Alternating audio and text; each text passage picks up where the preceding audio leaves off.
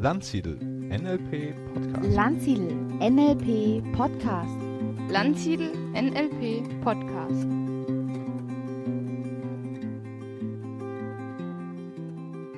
Herzlich willkommen zum Landsiedel NLP Podcast. Vor einigen Wochen hat Ralf Stumpf in unserem Podcast über die Idee gesprochen, dass alle Probleme auch Problemlösungen sind.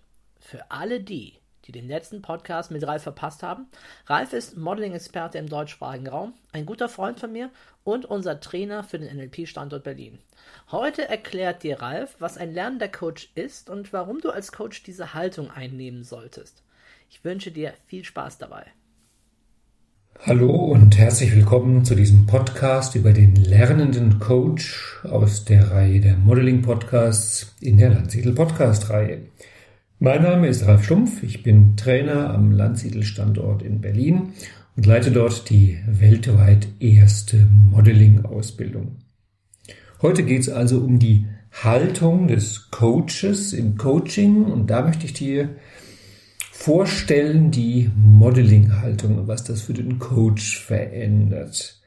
Hm, es ist ja manchmal für Coach und Coachee im Coaching ein bisschen schwierig, die Augenhöhe so zu halten, wie man das möchte. Ich meine, der kompetenzorientierte Ansatz im Coaching, sehr bekannt, sehr bewährt im Augenblick, heißt ja, dass man dem Coachee begegnet als dem Experten für sein Problem und äh, im Coachee also auch den Experten sieht.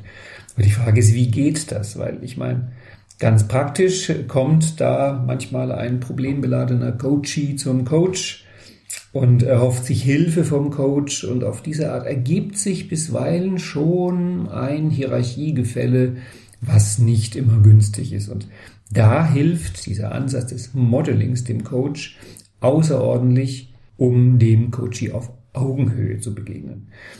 Es gibt da einen Satz von Thies Stahl, der hat mich mal sehr beeindruckt. Der hat gesagt, wenn er selbst Coaching macht, also wenn er selbst an einem seiner Themen arbeitet, dann fragt er sich oft, wie kommt's, dass ich mit all meinen Ressourcen, mit all meinen Kompetenzen an dieser einen Stelle nicht weiterkomme?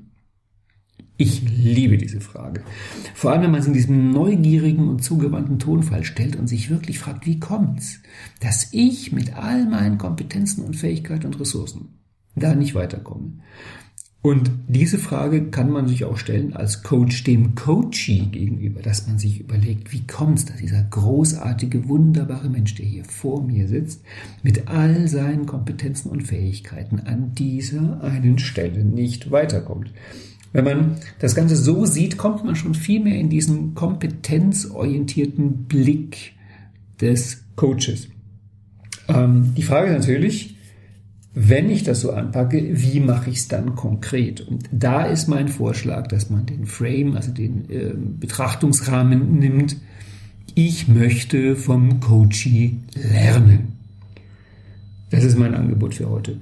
Der lernende Coach ist der Coach, der vom Coachee lernt. Das ändert an mehreren Stellen sehr die ähm, Positionierung im Coaching.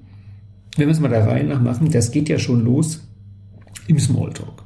Also im Prinzip weiß jeder Coach, dass man am Anfang ein bisschen Smalltalk machen soll. Interessanterweise wissen die meisten Coaches nicht, weswegen und wofür man Smalltalk machen soll. Also wenn ich zum Beispiel in meiner Coaching-Ausbildung die Coaches frage, die alle wissen, dass man zu Beginn des Coaching Smalltalk machen muss, woher sie eigentlich genau wissen, dass der Smalltalk jetzt erfolgreich zu Ende geführt ist und wie sie vom Smalltalk jetzt in das normale Gespräch kommen, also in das inhaltliche Coaching-Gespräch dann sehe ich oft in ratlose Gesichter. Das heißt, es gibt da häufig nicht so richtig die Kriterien, wofür mache ich Smalltalk, wie lange mache ich Smalltalk, was will ich im Smalltalk erreichen, wann weiß ich, dass Smalltalk fertig ist.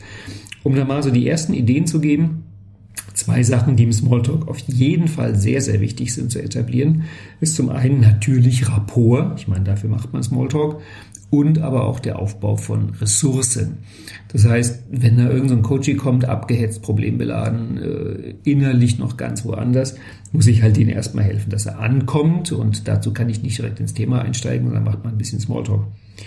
Und nun ist es so, dass erstaunlich viele Coaches finden Smalltalk ehrlich gesagt ein bisschen langweilig.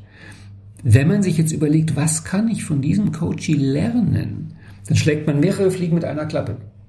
Weil zum einen gibt es, glaube ich, kaum eine schnellere und tiefgreifendere Möglichkeit, jemanden in einen ressourcevollen Zustand zu bringen, als ihm klarzumachen, du hast da etwas, das möchte ich von dir lernen oder wissen oder übernehmen oder da möchte ich ein bisschen so sein wie du. Also jemanden in diese Position zu stellen, dass man von ihm lernen möchte, tut den Leuten gut. Das heißt, wenn man als Coach einfach ein sehr interessierter Mensch ist, an vielen Dingen im Leben interessiert und gerne viel lernt und gerne auch alles Mögliche lernt, ist meine Erfahrung, dass bei jedem Coaching, also wirklich bei jedem Coaching und bei jedem Coaching, finde ich zumindest ein, zwei Punkte, wo mein Coaching irgendwelche Sachen weiß oder kann oder Erfahrung gemacht hat, wo ich mir denke, boah, das ist aber echt spannend. Das würde ich gerne lernen. Und wenn ich dem Coach dann mit dieser Haltung entgegentrete im Smalltalk, das möchte ich von dir lernen, dann macht der Smalltalk Spaß. Dann ist der Smalltalk für mich auch viel einfacher und die Ressourcen ähm, bauen sich wie von selbst auf. Ich finde auch dieses, diesen Ansatz des Interesses auch wortgeschichtlich schon ganz spannend, weil Interesse heißt ja drin sein, dabei sein. Und von daher glaube ich, ich kann Smalltalk, wenn er wirklich wirken soll, nicht auf eine oberflächliche Art machen. Wenn ich mich für jemanden wirklich interessiere, dann heißt es ja, ich möchte auch in seine Welt, in seine Denkmuster, Wahrnehmungsmuster, Gefühlsmuster mit einsteigen. Also letztendlich das, was zum Beispiel in der gewaltfreien Kommunikation Empathie heißt und da häufig auch nicht so wirklich erklärt wird, wie man das eigentlich macht. Auch da ist meine Erfahrung aus dem Modeling, dass wenn ich jemand in dieser Haltung entgegentrete, ähm, in der Haltung, ich möchte von dir lernen, dass die Leute das normalerweise als ganz, ganz starke Empathie empfinden. Ich habe ja im Coaching und auch im Seminar teilweise einen etwas provokativen Stil und ich höre oft nach irgendwelchen Demos, dass Leute sagen, also ich hätte so nicht mit mir reden lassen, ich wäre aufgestanden und wäre gegangen. Ich habe noch nie erlebt, dass ein Coachie aufgestanden und gegangen ist, äh, noch nicht mal, dass er das überhaupt wollte. Weil ich glaube, was die Coaches alle merken, ist, dass selbst wenn ich zum Teil ein bisschen schnottrig mit denen rede, ich doch immer wirklich ein ganz, ganz großes Interesse für diese Menschen habe und für ihre Muster, Strategien, Strukturen, für die Art, wie sie die Welt bewältigen, für ihre Kompetenzen und halt für das, was ich von ihnen lernen kann. Das heißt natürlich, mit diesem Ansatz werde ich auch im NLP allgemein besser. Also wenn ich in einem Smalltalk, wenn ich in jedem Gespräch so auf Leute zugehe mit dem Filter, dass ich von ihnen lernen kann, werde ich natürlich im NLP besser, weil ganz automatisch entsteht ja bei mir eine Wahrnehmung oder ein Blick für bestimmte Elemente, die sich in den Geschichten der Leute befinden. Ähm, das ist ja, was ich verstehe unter NLP als Sprache. Also mein Ansatz ist ja, NLP ist eine Sprache, NLP ist die Sprache der Veränderung und wie in jeder anderen Sprache auch, gibt es im NLP bestimmte Vokabeln und eine bestimmte Grammatik, wobei NLP dabei weniger eine Sprache ist wie Deutsch, Englisch oder Französisch, sondern man es vielleicht eher wie eine Computersprache oder die Sprache der Mathematik ähm, ansehen sollte. Das heißt eine Sprache, mit der ich bestimmte Dinge ausdrücken kann, die sich halt in der Alltagssprache vielleicht nicht so gut ausdrücken lassen. Wobei da das Besondere und das Schöne am NLP ist, dass die Sprache der Veränderung NLP die Worte und Formulierungen der Alltagssprache übernimmt. Und je mehr ich jetzt Leuten so gegenübertrete mit dieser Idee des lernenden Coaches, ich will von dir lernen, umso mehr werde ich natürlich auch die Elemente in dem hören, was sie mir erzählen. Ich werde Timeline hören, ich werde Persönlichkeitsteile hören, ich werde Dissoziation hören. Und wenn ich dann nach dem Smalltalk mit dieser lernenden Haltung irgendwann in den Inhalt im Coaching einsteige, quasi ins Problem, dann kann ich faszinierende Sachen von den Leuten lernen. Ich erinnere mich an ein Beispiel. Das war ein Coachie, und da haben wir in einem Seminar wirklich explizit Problemmodeling gemacht. Das heißt, es war die Idee, lass mal gucken, wie dein Problem als Kompetenz aufgebaut ist. Und da war ein Teilnehmer, der hat ein Problem, mit dem er sich wirklich beeindruckend schlecht fühlen konnte. Und das war so aufgebaut, er hatte innere Anteile, innere Stimmen. Das haben viele und er hatte zwei davon, die haben sich miteinander unterhalten, teilweise auch gestritten, das haben auch viele. Aber das Besondere bei ihm war, ist, dass seine inneren Stimmen währenddessen in ihm umhergewandert sind. Also falls du das jetzt mal kurz ausprobieren möchtest, wie sich das anfühlt, dass du in dir mehrere Anteile spürst, die sich unterhalten, sogar streiten und dabei umherlaufen, dann wirst du merken, uh, das ist nochmal die Extranummer. Ich habe diesen Menschen zu verdanken, dass ich vorher ehrlich gesagt noch nie auf die Idee gekommen bin, dass ich im inneren Dialog meine Stimme, während sie redet, sich bewegen lasse. Das ist die Idee, wenn man sagt, ich kann von den Coaches lernen. Ich kann auch von deren Problemen lernen. Ich kann von allen Konstruktionen lernen. Weil wenn ich das nicht habe, dass die Stimmen umherwandern, ist mir aufgefallen, wenn zum Beispiel irgendwelche feststehenden Glaubenssätze, ich meine, das sagt das Wort ja schon feststehender Glaubenssatz, wenn ich irgendwelche feststehenden Glaubenssätze anfange, sich bewegen zu lassen, dann merke ich, dass die natürlich viel mehr in Bewegung kommen. Deswegen habe ich mir angewöhnt, wenn ich coache, ich mache immer mit. Ich mache komplett mit. Ich mache beim Problem mit, ein bisschen dissoziierter natürlich und ich mache voll bei der Lösung mit. Also bei der Lösung gehe ich immer komplett mit. Das heißt, dass ich wirklich von jedem Coachie und in jedem Coaching auch selbst lerne und natürlich dann diese Sachen auch bei mir selbst anwende. Es gab ein anderes Beispiel aus dem gleichen Seminar, aus dem gleichen Problem-Modeling-Seminar, wo ein Teilnehmer ähm, irgendwann aufgedeckt hat, er hat eine Strategie, wo er, wenn er irgendwelche Situationen vor sich hat, die er als unangenehm empfindet, das timeline-mäßig so aufbaut, dass die Zukunft bereits vergangen ist. Das heißt, er hatte sein zukünftiges Selbst in der Vergangenheit positioniert und das vergangene Selbst, welches das schon mal irgendwann schlimm erlebt hat, in die Zukunft gestellt. Das heißt, der Kontext der Situation blieb gleich, nur die Selbste hat er verändert. Deswegen war für ihn, der quasi dazwischen in der Gegenwart stand, das Ding schon gelaufen. Das heißt, es war zwar objektiv in der Zukunft, aber für ihn war absolut klar, dass das natürlich so wird, wie es mal war. Wenn man sich so eine Strategie anhört, überlegt man sich, das ist brillant, da wäre ich nicht drauf gekommen. Aber warum verwendet das dieser Mann für Problemsituationen? Ich meine, sobald ich mir sowas anhöre und mir darüber klar werde, wie, wie mächtig das wirkt, kann ich es natürlich sofort auch für Zielearbeit nutzen.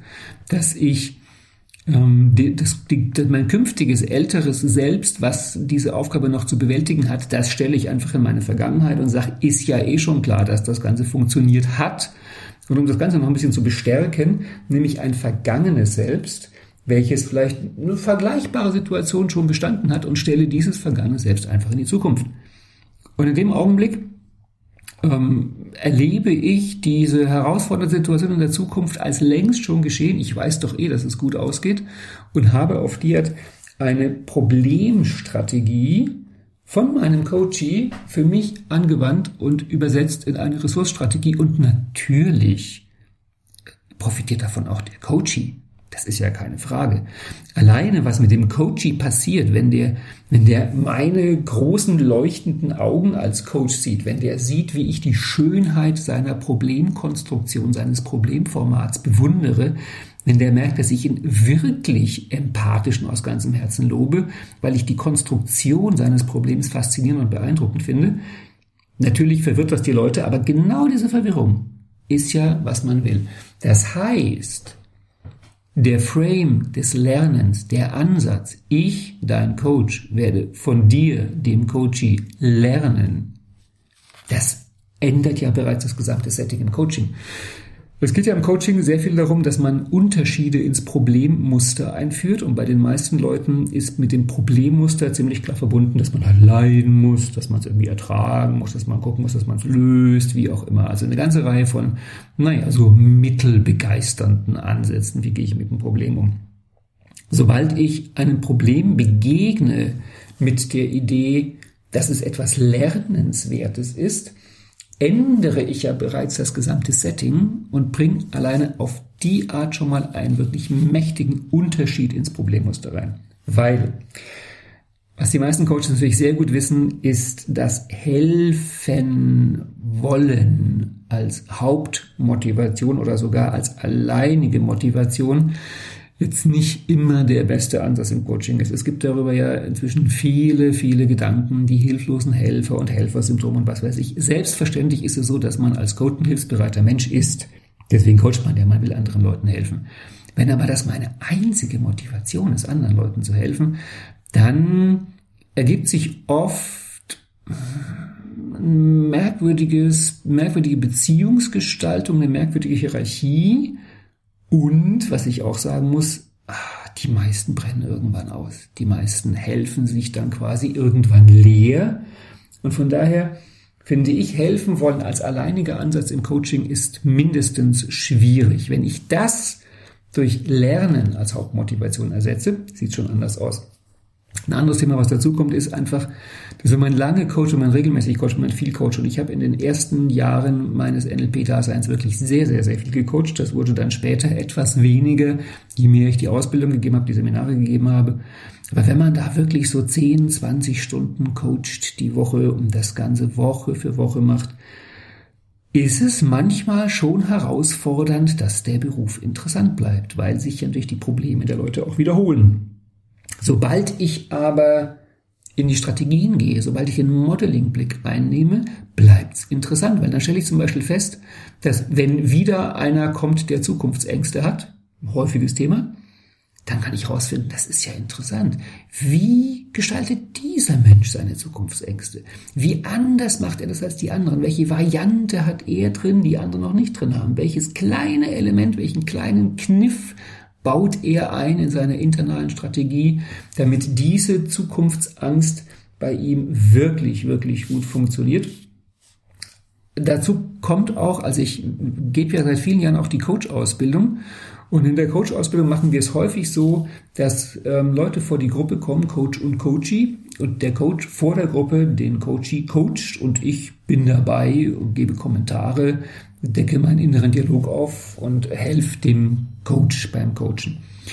Und da ist mir schon lange aufgefallen, dass vielleicht der Hauptunterschied zwischen mir als erfahrenem Coach und den Teilnehmern, die halt noch nicht so viel Erfahrung haben, ist, wann man glaubt, das Thema des Coaches verstanden zu haben. Also es kommt durchaus vor, dass ich nach 20 oder 30 Minuten da sitze und der Einzige im Raum bin, der sagt, ich habe noch überhaupt keine Ahnung, was das Thema des Coaches ist. Während die meisten, gerade Anfänger-Coaches, sich schlecht fühlen, wenn sie nicht nach spätestens fünf Minuten wirklich in der letzten Tiefe verstanden haben, was das Thema ihres Coaches ist. Da sage ich denen immer, das ist nicht wertschätzend. Denn häufig kommt ein Coachee ins Coaching, der sich seit Jahren und Jahrzehnten mit diesem Problem beschäftigt. Also ich habe es noch nie erlebt, dass ich einen Coachee gefragt habe, und wie lange haben Sie das Thema schon? Und der sagt, seit einer halben Stunde. Die Leute tragen das Jahre und Jahrzehnte mit sich rum. Und Sie verstehen es nicht. Das ist der Klassiker. Sie kommen ins Coaching und wenn man sie fragt nach ihrem Thema, dann kommt normalerweise raus, dass sie es eigentlich nicht verstehen, woher sie das haben, wie es dazu kommt, wo der Nutzen ist, wie es aufgebaut ist und so weiter und so fort. Und da denke ich mir, ist das wirklich wertschätzend, wenn ich da als Coach die Rolle des großen Zampano einnehme und dem nach fünf Minuten tief in die Augen blicke und sage, ich verstehe ganz genau und sehr gut, was Ihr Thema ist. Ich fand das bei Gunter Schmidt im Seminar so beeindruckend, wie der meinte, dass er manchmal in Therapie bei seinen Klienten sagt, ich verstehe ehrlich gesagt nicht wirklich, was sie haben und ich glaube, ich kann es auch nicht verstehen. Und er meinte, die Leute fühlen sich gewertschätzt. Sie fühlen sich gewertschätzt in der Einzigartigkeit ihres Thema, ihres Problems. Und drum, je mehr ich mir erlaube, diesen staunenden Blick, diesen Beginners Mind bei mir aufrechtzuerhalten und mein Gegenüber anzuschauen und zu sagen, nein, ich muss dich jetzt nicht sofort verstehen, du hast Jahre gebraucht ähm, und verstehst das immer noch nicht und wir können uns jetzt gemeinsam Zeit nehmen, das Ganze zu verstehen. Und ich habe diesen lernenden Blick und wir machen aus Coach und Coachee wirklich ein System des Voneinanderlernens, dann ändert sich sehr viel im Coaching. Und dann nehmen wir uns halt die Zeit einfach auch um dieses Thema, Problem, wie auch immer, zu verstehen. Und je mehr ich das mache, umso mehr kann ich das natürlich auch anwenden für meine eigenen Themen. Weil für mich ist ja das, was einen guten Coach auszeichnet, nicht das, was er in den 60 Minuten Coaching macht, sondern das, was er sonst in seinem Leben macht. Also ich sage den Leuten in der Coach-Ausbildung immer, ihr kriegt euer Geld nicht für die 60 Minuten Coaching, ihr kriegt euer Geld für die Jahre und Jahrzehnte davor, wo ihr ein interessantes Leben geführt habt. Und interessant wird ein Leben ja nicht dadurch, dass einem alle möglichen Dinge zustoßen, sondern interessant wird das Leben dadurch, dass man was anfängt mit den Sachen, die einem das Leben präsentiert. Man macht was draus, man macht was bewusst draus. Das heißt, für mich ist ein Coach jemand, der sich durch eine eigentlich andauernde, bewusste Arbeit an sich selbst auszeichnet. Und deswegen ist das für mich auch der Kern der Coaching-Ausbildung, wo ich den Teilnehmern sage, nehmt euch ein Thema, nehmt euch ein Thema für diese 20 Tage Coaching-Ausbildung, wo ihr sagt, eigentlich ist das Thema in 20 Tagen nicht zu schaffen. Das wäre beinahe ein Wunder, wenn man das in 20 Tagen schaffen würde. Aber ich versuche es trotzdem. Und dann wird in diesen 20 Tagen an diesem Thema gearbeitet. In jeder Demo, in jeder Kleingruppe, in jedem Selbstcoaching wird an diesem Thema gearbeitet. Und erstaunlich viele von den Teilnehmern sagen hinterher, boah, ich hätte nicht gedacht, dass ich so viel weiterkomme mit dem Thema. Viele lösen es sogar komplett. Und auch da ist es hilfreich, diese Haltung der Neugierde aufrechtzuerhalten. Wie, wie kam es dazu? Wie baue ich dieses Thema auf? Wie funktioniert das eigentlich? Und man guckt sich dann die anderen an, die links und rechts von einem sitzen und fragt sich auch, ähm, wie, wie, machst du das? Wie hältst du dieses Problem aus? Das ist ja total spannend, welche Elemente da alles drinstecken. Was machst du da mit Timeline, mit Persönlichkeitsteilen, mit Dissoziation, mit Submodalitäten, um dieses faszinierende Problem aufrechtzuerhalten? Du, ein Mensch mit so vielen Kompetenzen und Ressourcen, boah, ey. Und Natürlich, es gibt immer einige, die sagen, ich will doch gar nicht coachen, ich will doch gar nicht coachen. Was bringt mir das? Da kann man nur sagen, eigentlich ist jeder Coach. Weil im Grunde hat doch jeder Situation, zumindest im Freundeskreis, im Familienkreis, auf der Arbeit, dass mal Leute zu einem kommen und sich mit irgendwelchen Themen und Problemen an einen wenden.